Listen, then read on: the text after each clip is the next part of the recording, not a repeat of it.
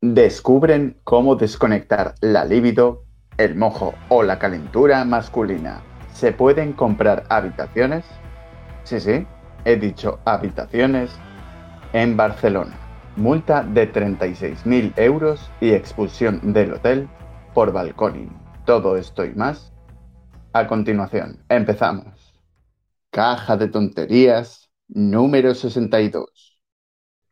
Hola susurros, ¿qué tal? ¿Cómo estás? Bienvenido de nuevo al podcast. Muy buenas, Plastraps. Yo muy bien, ¿y tú? Bien, como siempre, con unas noticias muy locas que vamos a comentar. Un interruptor del deseo sexual en ratones abre la puerta a modular la libido masculina. ¿Sabes qué es eso de la libido, susurros? Pues entiendo que es el deseo sexual, ¿no?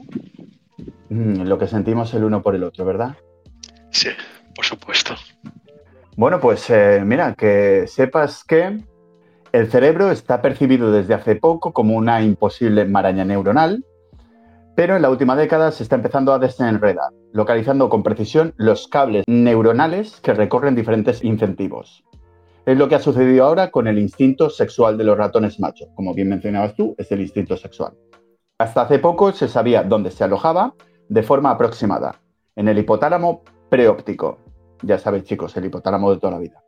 Pero este experimento es mucho más preciso, se ha detectado, por así decirlo, el cable neuronal concreto del deseo, y lo que es más importante, ofrece a los científicos la posibilidad de enchufarlo o desenchufarlo a voluntad. ¿Qué te parece este avance científico, Susurros? Mm, peligroso. Si lo desconectas y se te olvida enchufarlo, ¿qué? Pues no tienes deseo sexual, ¿qué, qué problema hay? Que lo necesitas como ser humano. Somos sexo. Te estás poniendo tontorrón, ¿eh? Eso debe ser el calor.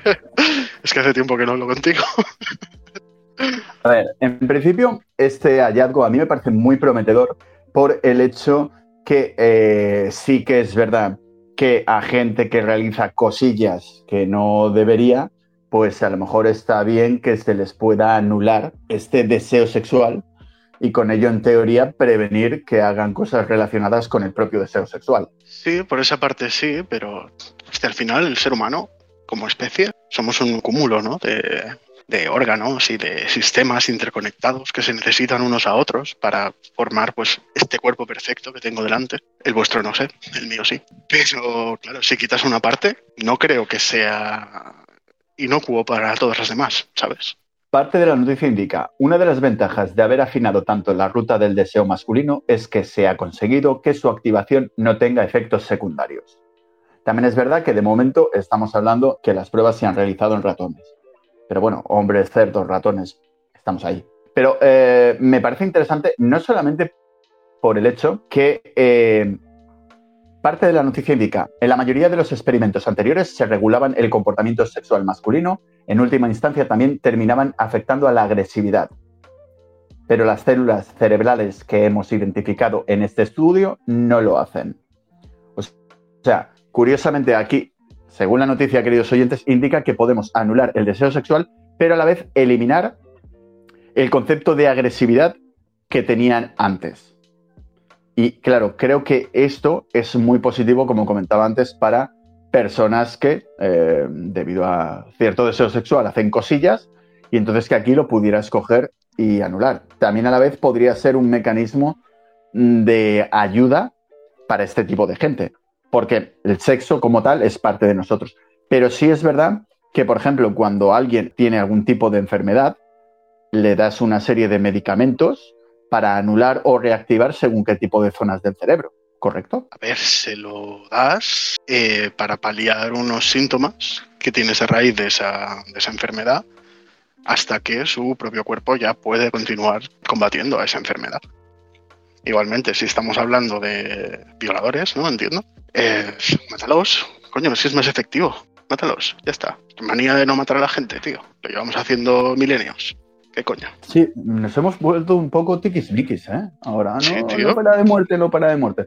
Eh, queridos oyentes, yo estoy a favor que si un ser no sabe comportarse en sociedad, pues a lo mejor tiene que vivir o afuera o B, dejar de vivir Sí es cierto que, como ha mencionado Susurros, si lo eliminamos de la ecuación, está claro que ya no volverá a hacer eso. Pero bueno, imaginemos por lo que sea, Susurros, que esto lo enfocamos al lado del bien. Amén de hacer que mm, violadores pues no vayan por ahí haciendo sus cosillas porque les hemos anulado el deseo sexual.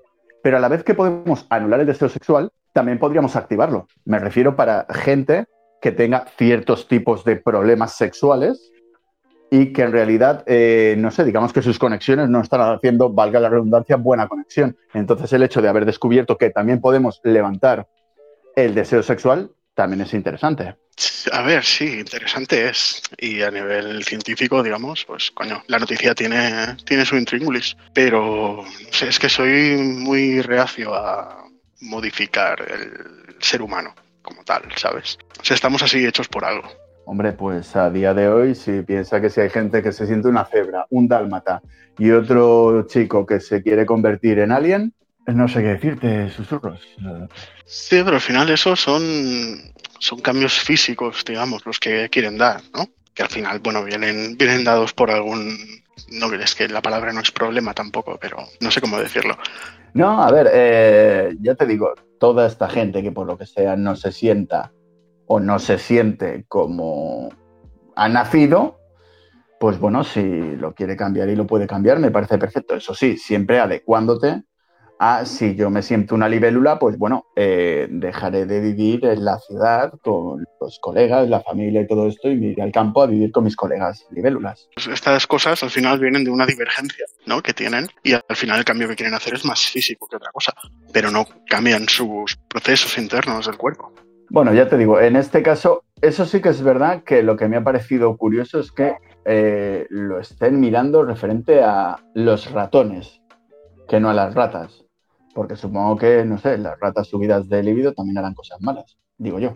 Bueno, este es otro tema en el que podríamos entrar, pero bueno, como todo. Bueno, creo que es un buen descubrimiento y un gran descubrimiento. Esperemos que, eh, eso sí, como todos eh, los grandes descubrimientos, que se utilice para el bien y no que llegue a ser esto, pues no sé, como un mando a distancia en el cual puedes ir apagando a los hombres que te cruces por la calle, ¿sabes? De, me ha mirado mal, lo apago. Yo creo que traerá problemas a la larga. Bueno, ya veremos a ver qué dicen nuestros queridos ratones, si pasan los test necesarios para continuar con el proceso. Se vende habitación, el nuevo mercado inmobiliario ante la dificultad para comprar vivienda. ¿Sabías, susurros, que se puede comprar una habitación? Pues no, no, no lo sabía, la verdad. ¿Y qué te parece? Porque no te voy a engañar, como opción a mí me parece medianamente interesante, pero a la vez le veo, no sé, le veo, le veo pequeños huecos o pequeños fallos que, pueden llegar a, bueno, en realidad destrozar la vida del inquilino que te venda la habitación. Sí, yo le veo lagunillas, la verdad. Que al final es un poco el paso, o sea, yo lo veo como otro paso en, en el hecho de cuando comprabas una vivienda años atrás, era una casa, digamos, era una construcción, un edificio. Luego pasamos a comprar pisos, que eran parte de una construcción. Ahora compramos habitaciones dentro de esos pisos. Entiendo que no se refieren a un micropiso. Entiendo que es una habitación como tal. Una cama, un escritorio, un armario. Sí, sí, en realidad es una habitación. Es decir, lo que ahora la gente alquila una habitación con tu cama, tu armario, tus cuatro paredes y tu puerta, entonces, esto lo que se hace luego, obviamente, es pues, compartir espacios comunes, ¿no? Porque tendrás que entrar y, salir de la habitación de alguna manera, ¿no? Pisando algo que no levitando. Y la cocina, pues supongo que también la utilizarás. Y el baño, obviamente, pues también tendrás que hacer tus cositas. Parte de la noticia indica así. Una situación crítica que abre un nuevo mercado en España, la venta de habitaciones.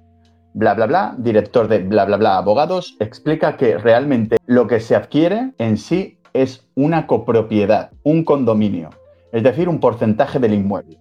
Bien, si yo tengo una casa y yo te vendo a ti susurros una habitación, esto como hemos leído ahora mismo, es posible, ¿correcto? Técnicamente, ¿no? Me estarías vendiendo un porcentaje de la propiedad, que incluye toda la propiedad en sí.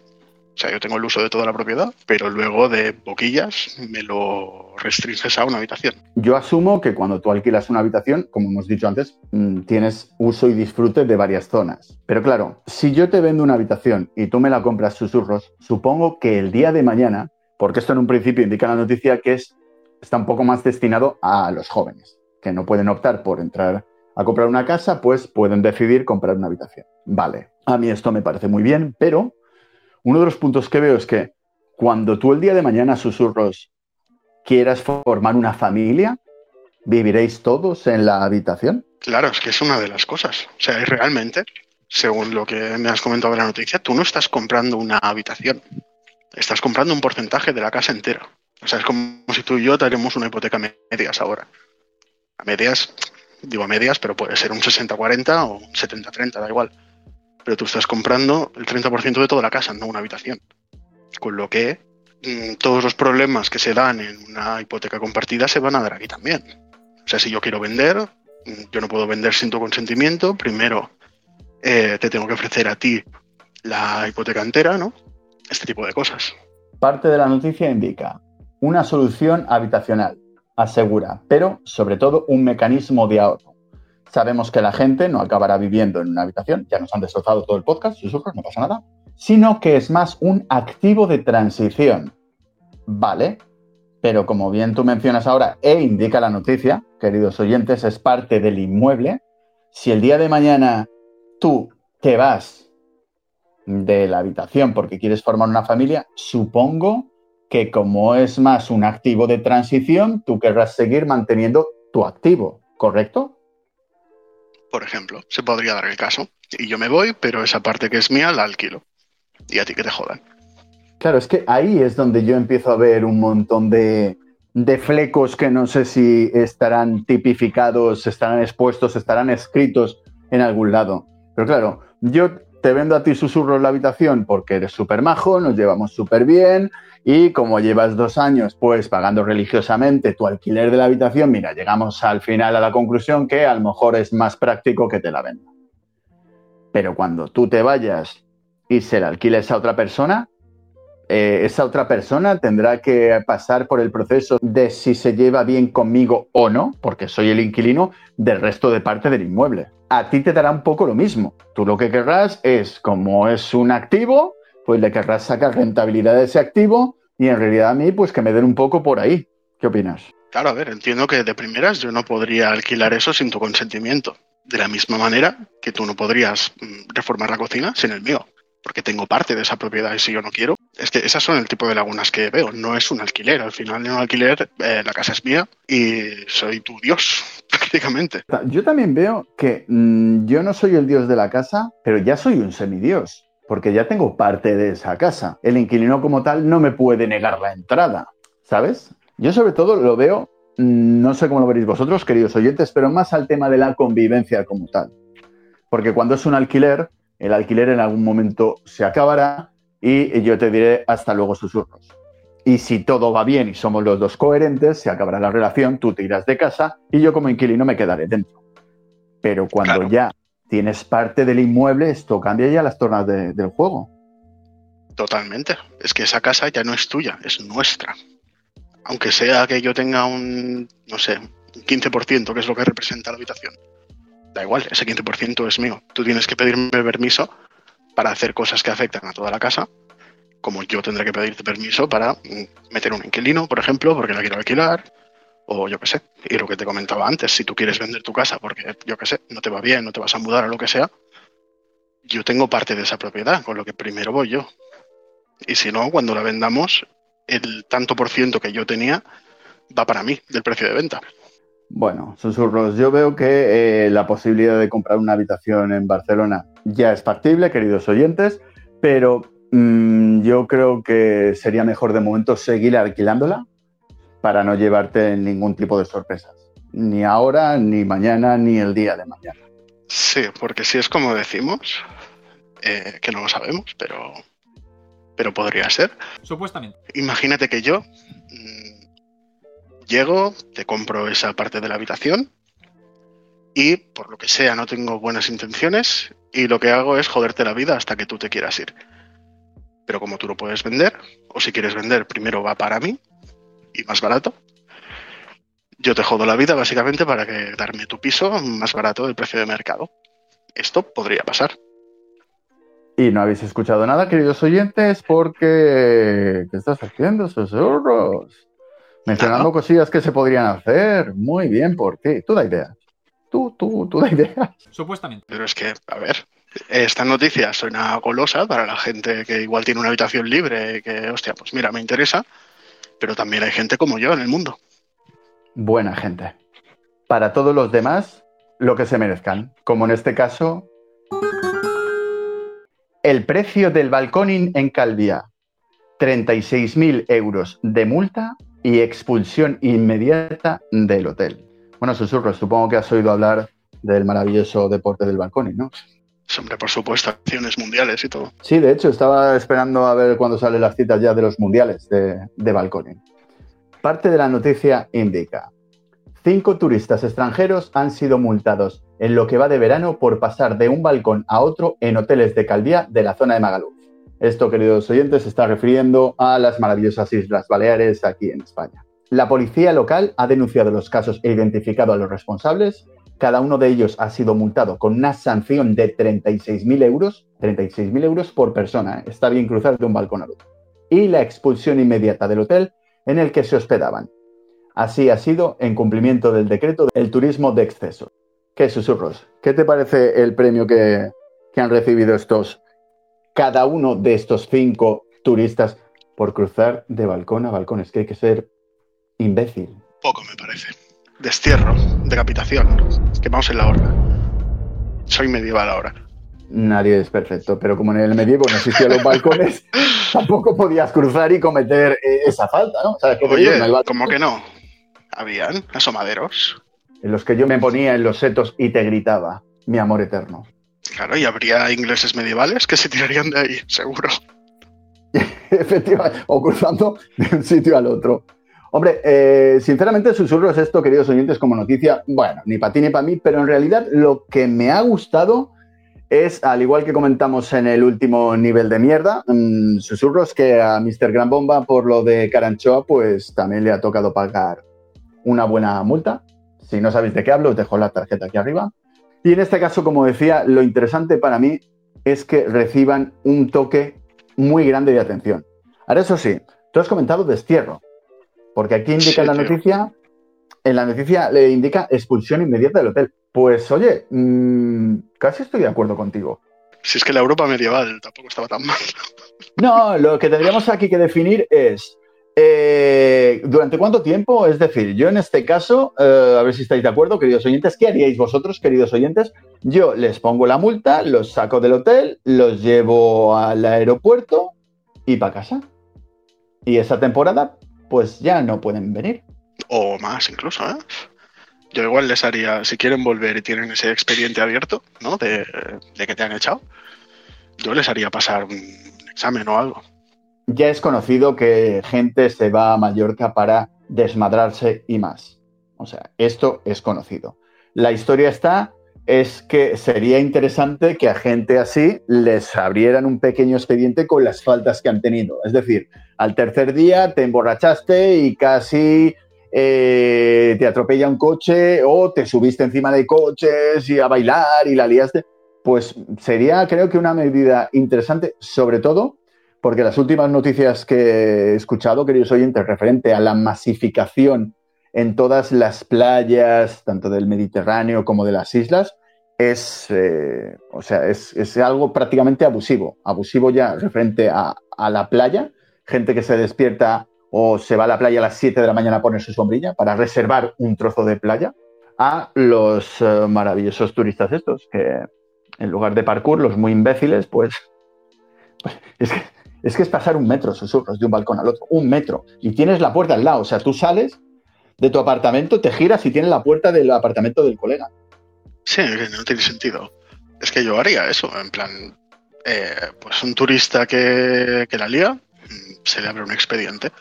Según cuál sea la falta, digamos, pues tendrá una gravedad u otra. Balconing, por ejemplo, que al final no solo es que te puedas matar tú, es que, coño, caes encima de alguien que está abajo y le partes el cráneo.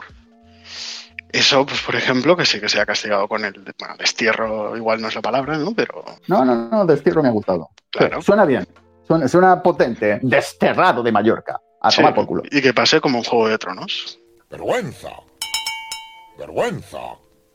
La vergüenza eres tú.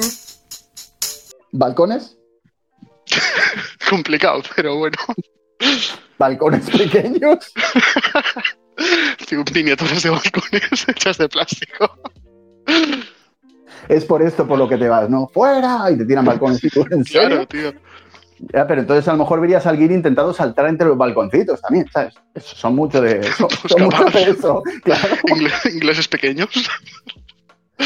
Bueno, en realidad creo que sí es cierto que alguna medida drástica deberían tomar. De hecho, en las últimas semanas, queridos oyentes, no vamos a hablar de estas noticias porque son eh, desagradables. Ya ha habido varias eh, agresiones a chicas, creo que unos alemanes y creo que unos, un grupo de alemanes y creo que un grupo de franceses. Con lo cual, eh, yo creo que no nos merecemos este tipo de turismo. No, destierro y por mí no vuelvas, pero bueno. Hacer el examen para no ser tan. Sí, pero también estaría eh, de acuerdo en que si no has eh, pasado el examen, pues, oye, pues, pues vuelves a casa, estudias y el año que viene, la siguiente temporada, te apuntas a ver si, si entras. No, pero tío, un poco como el, como el examen de ciudadanía, tío. Que al final no deja de ser eh, parte del examen normas de, de convivencia del país, ¿sabes? No te voy a pedir para un turista que te conozcas la historia de España y los ingredientes de la tortilla de patatas, pero Que es una vergüenza, deberían saberlos.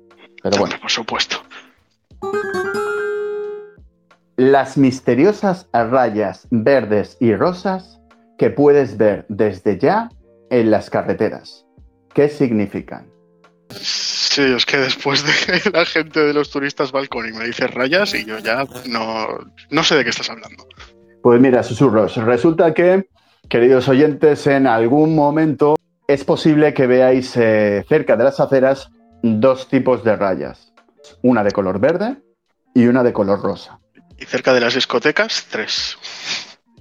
Pero todas de color blanco. No os confundáis, queridos oyentes. Las rayas son diferentes. Estas son todas continuas. Pues mira, susurros. eh, esto me parece muy positivo, lo que no sé si va a ser posible llevarlo a cabo. Resulta que estas líneas lo que están haciendo es demarcar diferentes carriles para diferentes usos, ¿vale? El primer carril de ellos es el carril verde, en el cual solamente podrán ir, según la noticia, queridos oyentes, la gente que corre. ¿Te ha pasado alguna vez, susurros, que te ha pasado alguien corriendo por... eh, Bueno, estamos hablando de Barcelona, posiblemente te ha pasado que alguna vez alguien corriendo ha pasado muy cerca de ti, pero me refiero me refiero a gente que está haciendo deporte, que van corriendo por la acera, esquivando a gente y a lo mejor a veces hasta casi chocas con ellos. Ah, no, de esos no. no, sí, Fíjate, sí. solo, de, solo de nosotros. Bueno, sí, sí, me ha pues- pasado, sí. Pues que sepas, susurros, que ahora toda esta gente, todos los corredores, todos los runners, era runner, running, run- bueno, la gente que corre, eh, ya sea por carterista o no, tendrán que ir por un carril específico. El carril será delimitado por la raya verde.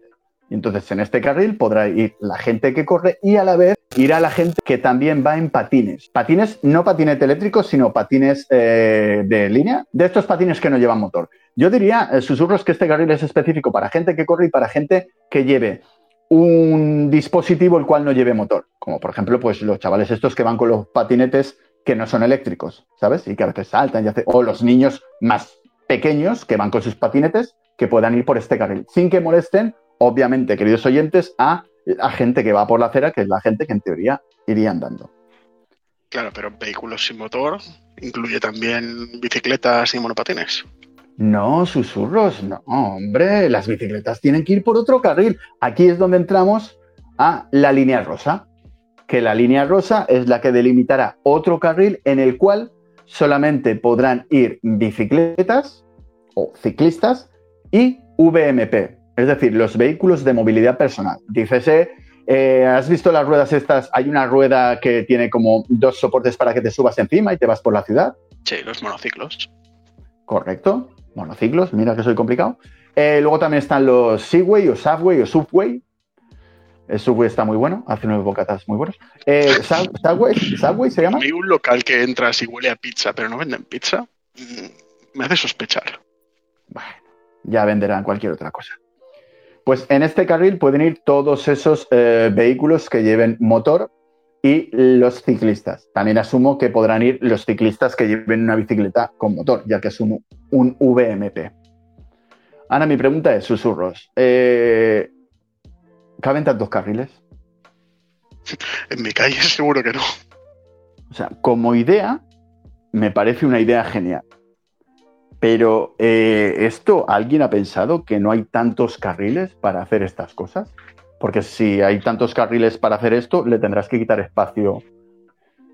No sé, que no se puede mover la ciudad. ¿Sabes qué te digo? Susurros. Claro, es que además ya no solo que tengas que quitar, entiendo que serían menos anchos que un carril de coche normal y corriente, pero ya no solo es que le tengas que quitar ese, ese carril para poner estos dos extra, sino que tendrás que mirar cómo hacer circular todo ese tipo de vehículos.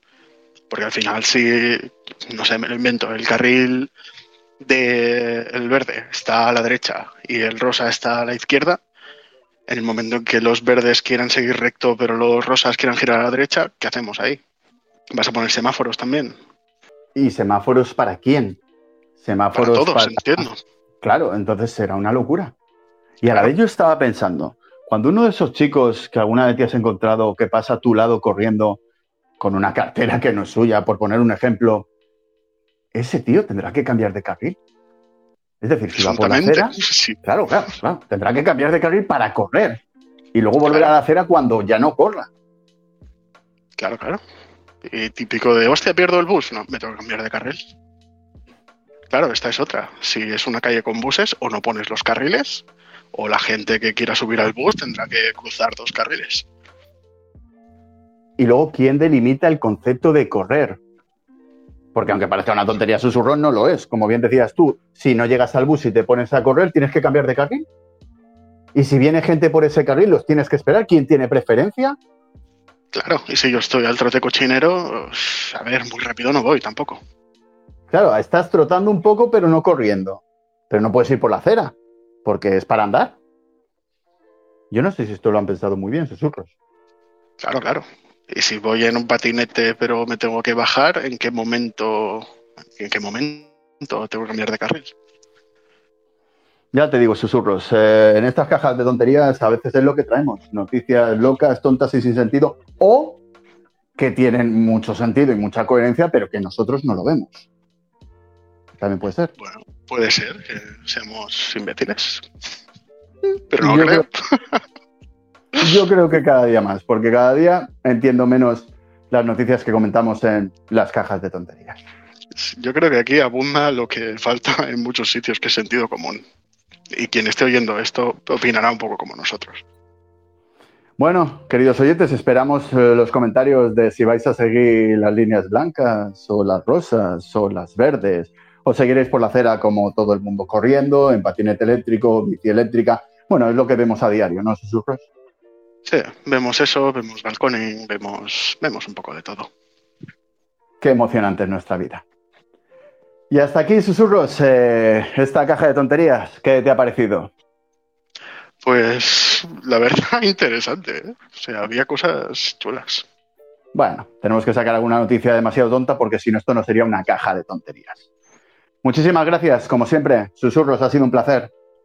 A ti por invitar, el placer es mío.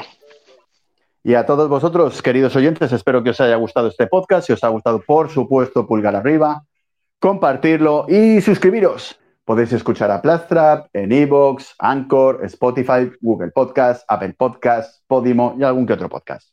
Y recordad que no todo lo que hemos dicho es verdad y no todo lo que decimos es mentira. Hasta la próxima.